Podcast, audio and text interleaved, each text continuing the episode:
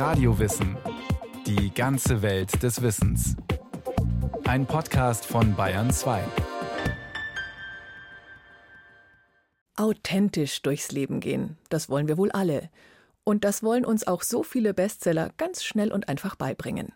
Authentizität. Kaum auszusprechen und doch in aller Munde. Nur, was steckt dahinter? Authentizität. Warte. das ist natürlich zu mies. Authentizität. Authentizität. Authentizität. Authentizität. Authentizität kann ich nicht. Authentizität. Authentizität. Haben wir schon.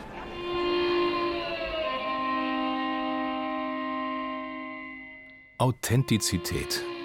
Den Begriff auszusprechen ist schon schwer genug. Ihn auch noch zu leben, wirklich authentisch zu sein.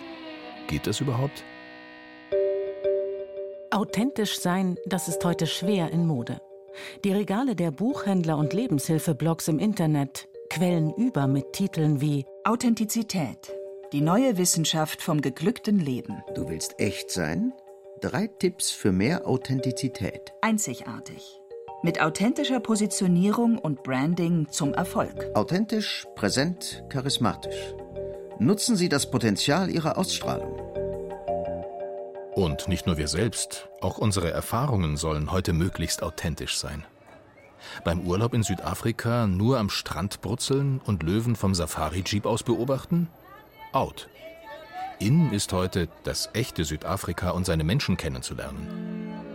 Etwa mit einer Tour durch den einstmals als Drogenhöhle berüchtigten Ponty Tower in Johannesburg, inklusive Einblick in die Wohnungen und das echte Leben der Bewohner. Die Tourismusindustrie tut alles dafür, dass sich der Tourist nicht als Tourist fühlen muss. oder beim Essen. Wenn wir ein unbekanntes kleines chinesisches Restaurant betreten und alle anderen Gäste Chinesen sind, beglückwünschen wir uns wahrscheinlich erst einmal selbst. Wir haben etwas Authentisches entdeckt. Falls es dann doch schlecht schmeckt, war es immerhin authentisch schlecht. Dass wiederum in der chinesischen Provinz Guangdong vor einigen Jahren das gesamte österreichische Dorf Hallstatt für 940 Millionen Dollar seitenverkehrt nachgebaut wurde, erscheint uns mindestens skurril. Österreichisches Weltkulturerbe im Reich der Mitte? Unauthentisch. Auf der Startseite von Hallstatts Internetauftritt steht Herzlich willkommen in Hallstatt. Millionenfach fotografiert. Einmal kopiert, nie erreicht. Die Liste der Dinge, die bitte möglichst authentisch sein sollen, lässt sich fast beliebig lange weiterführen. Unser Chef oder unser Führungsstil, unsere Politiker, die Produkte, die wir kaufen, die Musik, die wir hören. Der Drang, Authentisches zu erleben und authentisch zu leben, scheint so groß wie vielleicht noch nie. Ich habe das Gefühl, dass sich sehr viel vereinheitlicht hat, also sehr viel homogenisiert ist. Wenn Sie in der Welt herumreisen, dann haben Sie überall Starbucks, Sie haben überall McDonald's, Sie haben überall HM. Die Leute ziehen das Gleiche an, die trinken das Gleiche, die beschäftigen sich mit ähnlichen Sachen. Wir sind sehr vernetzt geworden. Es hat sich alles sehr homogenisiert und ich glaube, da ist ein Bedürfnis da, dass man wieder individueller wird, dass man wirklich auch sich die Frage stellt, was will ich eigentlich? Was ist mir eigentlich wichtig? Wie will ich mich auch von anderen Menschen abgrenzen? sagt die Sozialpsychologin Stefanie Draschil. Doch was genau ist diese Authentizität, nach der wir uns so sehnen? Das Wort authentisch kommt vom griechischen authentikos und heißt so viel wie echt, original, verbürgt, wahrhaftig. Was ein authentisches Dokument ist, etwa ein authentischer Vertrag oder ein authentisches Testament, leuchtet uns sofort ein. Auch bei klassischen Kunstobjekten wie Gemälden ist das Identifizieren von authentischem noch relativ einfach. Ein authentischer Rembrandt ist eben das Gegenteil von einer Fälschung und das Gegenteil von einer Kopie. Doch was genau meinen wir, wenn wir von authentischer Kultur sprechen? Es ist ein Begriff, der schnell in eine gefährliche Nähe zu den Völkerschauen des Kolonialismus gerät, in denen Wilde wie Zootiere zur Schau gestellt wurden. Und wie sollen wir erst über Authentizität entscheiden, wenn es um so etwas Komplexes wie den einzelnen Menschen geht? Was macht eine Person authentisch? Monika Betzler ist Professorin für praktische Philosophie und Ethik an der LMU München. Sie empfiehlt eine Annäherung über den Alltag. Da kann man natürlich sich mal überlegen, was meinen wir alltagssprachlich damit? Und noch einfacher, was meinen wir mit dem Gegenteil von Authentizität? Was sind denn inauthentische Wesen? Da hat wahrscheinlich jeder eine Vorstellung davon. Das sind Menschen, die irgendwas verbergen, beispielsweise, die nicht in der Lage sind, zu dem zu stehen und das zu äußern, was sie wirklich denken und so weiter. Und das Gegenteil wäre dann etwas, was den Begriff der Authentizität charakterisiert. Und vielleicht ist auch die allgemeinste Definition die, dass eine Person authentisch ist in dem Maße, in dem sie zu dem steht, was ihr wichtig ist. Und dann müssen wir uns nähere Gedanken machen, ja, was heißt das jetzt genau? Ja, was heißt zu sich stehen? Und was heißt, dass einem etwas wichtig ist? Das Ideal der Authentizität ist dabei relativ neu. Zwar stand schon vor etwa 2500 Jahren am Apollo-Tempel in Delphi die Inschrift Gnoti Seauton, erkenne dich selbst. Und auch der antike Philosoph Sokrates soll die Wichtigkeit der Selbsterkenntnis immer wieder gelehrt haben. Und doch verstanden vormoderne Gesellschaften unter diesem Erkenne dich selbst wohl etwas ganz anderes, als wir das heute tun. Denn Menschen sahen sich damals in den meisten Gesellschaften als Teil einer größeren kosmischen Ordnung. Irgendwo zwischen Göttern oder Geistern, Tieren und Pflanzen hatte der Mensch seinen Platz. Sich selbst zu erkennen hieß, seinen Platz und seine Aufgabe innerhalb dieser kosmischen Ordnung zu begreifen. Doch dann im 18. Jahrhundert ist auf einmal alles anders. Es ist das Zeitalter der Aufklärung und Säkularisierung, der wissenschaftlichen und industriellen Revolution und tiefgreifender gesellschaftlicher Veränderungen wie der Französischen Revolution. Mit sich bringen diese Entwicklungen, was der Soziologe Max Weber als Entzauberung der Welt beschrieben hat – die Erkenntnis, dass das Universum rational erklärbar ist, dass es keine verborgenen mythischen Mächte gibt. Das hat weitreichende Folgen. Wir sind nicht notwendig Teil des Kosmos oder der Gesellschaft und sind nun in der Lage, uns davon zu entfernen und uns da reflexiv in, selbst in ein Verhältnis zu bringen. Ja, das heißt, sieht man auch an solchen Dingen wie, dass so Begriffe wie Ehre plötzlich weniger eine Rolle spielen. Es gibt auch eine wunderbare Schrift von John Stuart Mill, das ist der 19. Jahrhundert, über die Freiheit, der einen Lobgesang auf die Individualität singt. Die alte Idee von der kosmischen Ordnung, in der jeder Mensch einen festen Platz und feste Aufgaben hat, in der gut zu leben bedeutet, seinem gesellschaftlichen Stand und seinen Pflichten gerecht zu werden, ist passé. In der Moderne ist der Mensch ein freies, vernunftbegabtes Individuum. Doch die geistige und gesellschaftliche Freiheit, die der Mensch sich erkämpft hat, bringt eine große Frage mit sich. Wie soll er diese Freiheit nutzen? Was ist in diesem entzauberten Universum ein gutes, ein sinnvolles Leben? Der französische Philosoph Jean-Jacques Rousseau gilt als zentrale Figur bei der Schöpfung des modernen Authentizitätsbegriffs. Denn die Antwort, die er auf die Frage nach dem richtigen Leben hat, ist folgende. Der Schlüssel liegt in uns selbst. Der Mensch, glaubt Rousseau, ist von Natur aus gut und moralisch.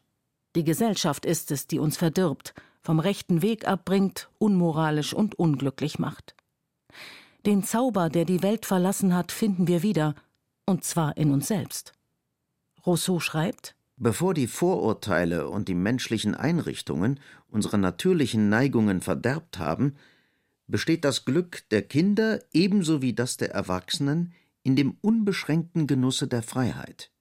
Wer tut, was er will, ist glücklich, sobald er sich selbst genug ist. Obwohl Rousseau den Begriff Authentizität selbst nicht verwendet, indem er der für ihn künstlichen Gesellschaft die Idee des edlen Wilden, der in uns schlummert, gegenüberstellt, gibt er den Startschuss für die Suche nach dem Authentischen. Viele der großen Philosophen der Moderne werden sich an ihr beteiligen. Hegel, Kierkegaard, Heidegger, Nietzsche, Sartre, Camus, Adorno, Fromm, Foucault, Taylor. Ein echtes Who is Who der Philosophie. Doch sehen Sie sich dabei mit einem grundlegenden Problem konfrontiert. Authentizität, wie die meisten Philosophen sie von nun an verstehen, ist nichts, das sich anhand objektiver Kriterien beschreiben ließe, sondern zutiefst subjektiv. Zehn Dinge, die dich zum authentischen Menschen machen? Fehlanzeige. Und so lässt Nietzsche seinen Entwurf eines authentischen Übermenschen, den Einsiedler Zarathustra, der beschließt, seine Weisheit mit den Menschen zu teilen, auch keine allgemeingültigen Regeln für ein authentisches Leben aufstellen, sondern erklären: Das ist nun mein Weg. Wo ist der eure? So antwortete ich denen, welche mich nach dem Wege fragten. Den Weg nämlich, den gibt es nicht. Authentizität ist für viele Existenzphilosophen etwas, das jeder nur für sich selbst finden kann. Der dänische Philosoph Sören Kierkegaard identifiziert gerade die leidenschaftslose Rationalität als großes Übel der Moderne und sieht Authentizität als Heilmittel und Gegenentwurf dazu. Authentizität bedeutet für ihn Pathos, also Leidenschaft. Und Authentizität ist für ihn ein Projekt der Subjektivität und der Gefühle, nicht des Verstandes. Deshalb sollen authentische Helden oder Antihelden wie Nietzsches Zarathustra im Leser den Wunsch nach Authentizität wecken. Ironie soll das Inauthentische bloßstellen. Dabei sehen viele Philosophen Authentizität bald aber nicht bloß als etwas Statisches, sondern als fortwährendes Projekt. Ständiges Ankämpfen gegen das Inauthentische, die ständige Neukreation des authentischen Ichs aus sich selbst heraus. Ein ständiger Akt der Selbstschöpfung. Nietzsche schreibt Wir aber wollen die Dichter unseres Lebens sein. Natürlich haben die Philosophen in vielen Punkten unterschiedliche Auffassungen zur Authentizität und zum besten Weg, diese zu erreichen. Von einem Verständnis von Authentizität als dem wahren Kern unseres Selbst, der nur freigelegt werden muss, ist etwa bei Nietzsche und Heidegger nicht mehr viel übrig. Nietzsche betont das spielerische Ausprobieren und fordert vom Menschen, das zu werden, was man ist. Authentisch zu werden bedeutet bei ihm also auch, Verantwortung für seine Taten und Charakterzüge zu übernehmen, gute wie schlechte, Stärken wie Schwächen, und sie zu einem kohärenten Bild zu vereinen. In die fröhliche Wissenschaft verlangt Nietzsche Eins ist Not, seinem Charakter Stil geben, eine große und seltene Kunst. Sie übt der, welcher alles übersieht, was seine Natur an Kräften und Schwächen bietet, und es dann einem künstlerischen Plane einfügt, bis ein jedes als Kunst und Vernunft erscheint und auch die Schwäche noch das Auge entzückt. Für einen der bekanntesten Existenzphilosophen, Martin Heidegger, ist hingegen das Bewusstsein um die eigene Sterblichkeit zentral bei der Suche nach Authentizität. Denn sie ist es, die einem die Verantwortung für das eigene Leben vor Augen führt und aus den Ablenkungen des Alltäglichen in ein Leben führt, das wir uns zu eigen gemacht haben. Die Konfrontation mit dem unausweichlichen Tod als Augenblick der Wahrheit und Erkenntnis ist ein Mittel, das auch in Literatur und Film immer wieder gerne eingesetzt wird, um die Möglichkeiten von authentischem Leben auszuloten. Etwa in Leo Tolstois Erzählung vom Sterben des Gerichtsangestellten Iwan Ilyich. Erst als Ilyich mit Mitte 40 überraschend todkrank wird und auf dem Sterbebett liegt, wird ihm klar, dass er sein Leben falsch und unauthentisch gelebt hat. Alle Annehmlichkeiten seines Lebens und seine gesellschaftliche Stellung sind für ihn auf einmal wertlos geworden. Mehr noch, das Spielen seiner gesellschaftlichen Rolle hat ihn zu einer leeren Hülle gemacht. Genau in diesem Punkt scheinen sich fast alle Verfechter der Authentizität einig zu sein. Authentisch leben heißt, gesellschaftliche Erwartungen, Rollenbilder und Ideologien kritisch zu hinterfragen und sich, falls nötig, von ihnen zu lösen. Und da sind wir auch schon bei einem der ersten Probleme. Könnte denn der Wert der Authentizität in Konflikt geraten, beispielsweise mit der Moral. Nämlich dann, wenn man sich sozusagen ganz aufrichtig zu Werten bekennt, die aber unmoralisch sind. In den USA zog mit Donald Trump Anfang 2017 ein Mann ins Weiße Haus ein, der auf einer Tonbandaufnahme damit prahlte, als da könne er es sich erlauben, Frauen einfach zwischen die Beine zu fassen. Die Reaktionen auf das Öffentlichwerden dieser Aufnahme während des Wahlkampfs waren empört. Auf seiner Kampagnenseite veröffentlichte Trump daraufhin ein Statement. Das war ein Umkleidekabinengespräch. Ein Privatgespräch von vor vielen Jahren. Bill Clinton hat beim Golfen schon deutlich Schlimmeres zu mir gesagt. Es tut mir leid, falls sich jemand davon angegriffen gefühlt hat. Bei vielen Wählern schien diese Argumentation anzukommen, denn auf lange Sicht konnte der Vorfall Trump nicht schaden. Lockerroom Talk So wie echte Männer nun mal in der Umkleidekabine über Frauen reden. Authentisch, unmoralisch. Das Ideal der Authentizität stellt die Gesellschaft vor ein Problem. Denn an Rousseaus edlen Wilden, daran, dass der Mensch von Natur aus nur gut ist, glaubt heute fast niemand mehr.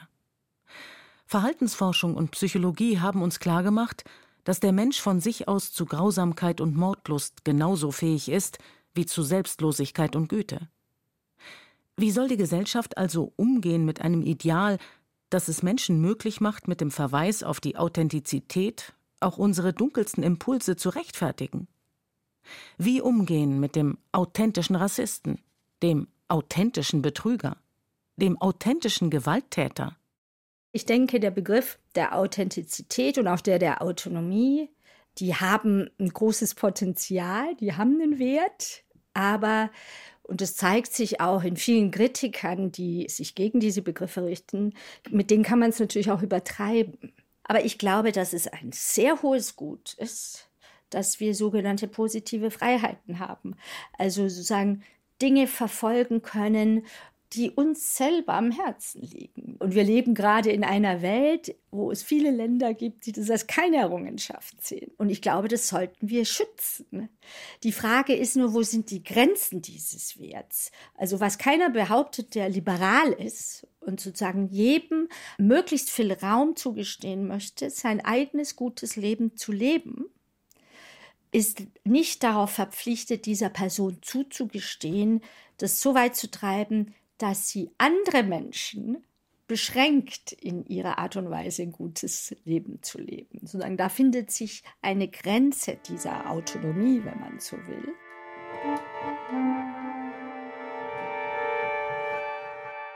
Die Sozialpsychologin Stephanie Draschel hat für ihre Doktorarbeit Menschen zu deren Wahrnehmung von Authentizität befragt und dabei herausgefunden, dass sich viele durchaus bewusst sind, dass Authentizität bei anderen Menschen auch ihre Schattenseiten haben kann.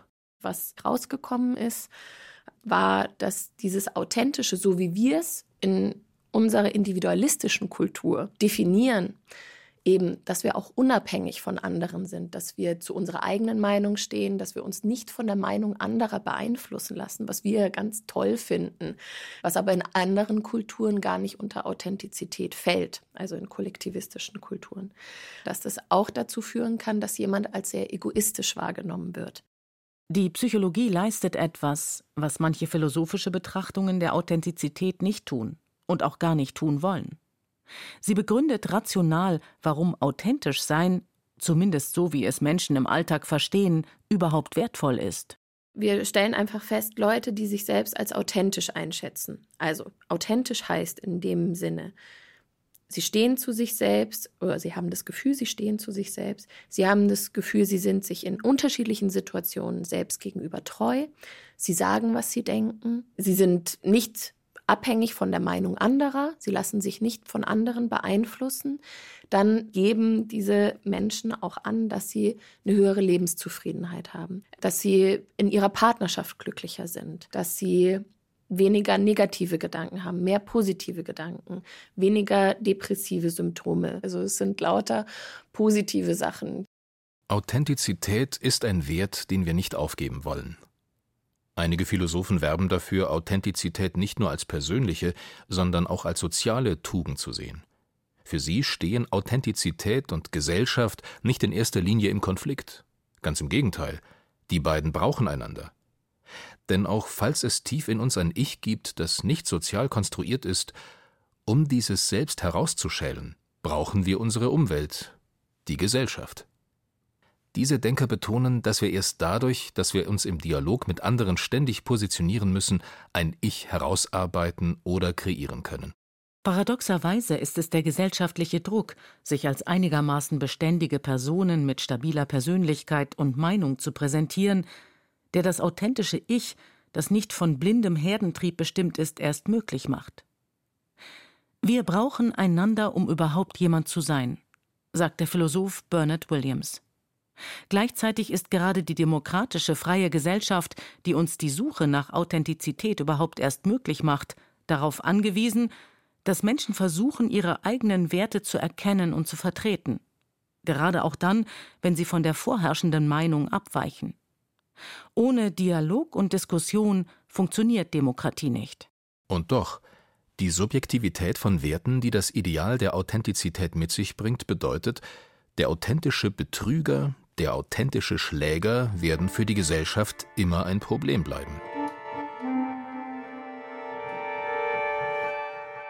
Nicht nur darüber, wie weit das authentische Selbst und die Gesellschaft kompatibel sein können, wird weiter diskutiert. Die postmoderne Philosophie stellt heute in Frage, ob es überhaupt so etwas wie ein zusammenhängendes Selbst gibt, das authentisch sein könnte, und bekommt dabei Unterstützung von den Neurowissenschaften. Genau verstehen Hirnforscher zwar noch nicht, wie aus einer Fülle von Nervenimpulsen so etwas wie das Selbst entstehen kann, klar scheint jedoch, dieses Selbst, das uns so beständig und stabil vorkommt, ist nichts, was als eigenständiges Ding existiert, sondern ist eine von unserem Gehirn erzeugte, andauernde Illusion. Und hier schließt sich der Kreis. Die Erkenntnis, dass das Selbst eine Illusion ist, wie vielleicht auch der freie Wille, dass das gesamte Universum als Kette von Reaktionen und Zusammenhängen erklärt werden kann, bedeutet nicht, dass wir uns keine Gedanken mehr über unser Leben machen müssen. Genau dies ist der Ausgangsimpuls, der überhaupt erst zum Ideal der Authentizität geführt hat, wie wir es heute kennen. Die Erkenntnis, dass es in einem rein rational erklärbaren Universum keine vorgegebenen Werte und keinen Sinn gibt, sondern dass der Mensch sich diese selbst schaffen muss.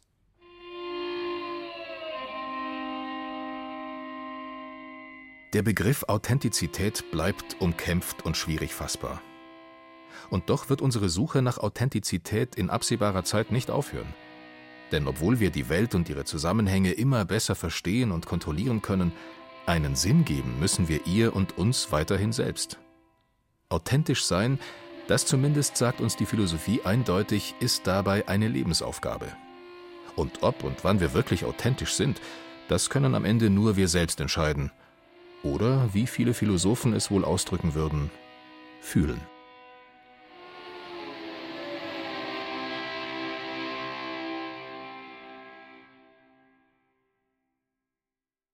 Niklas Nau beschäftigte sich mit der Frage, was ist Authentizität?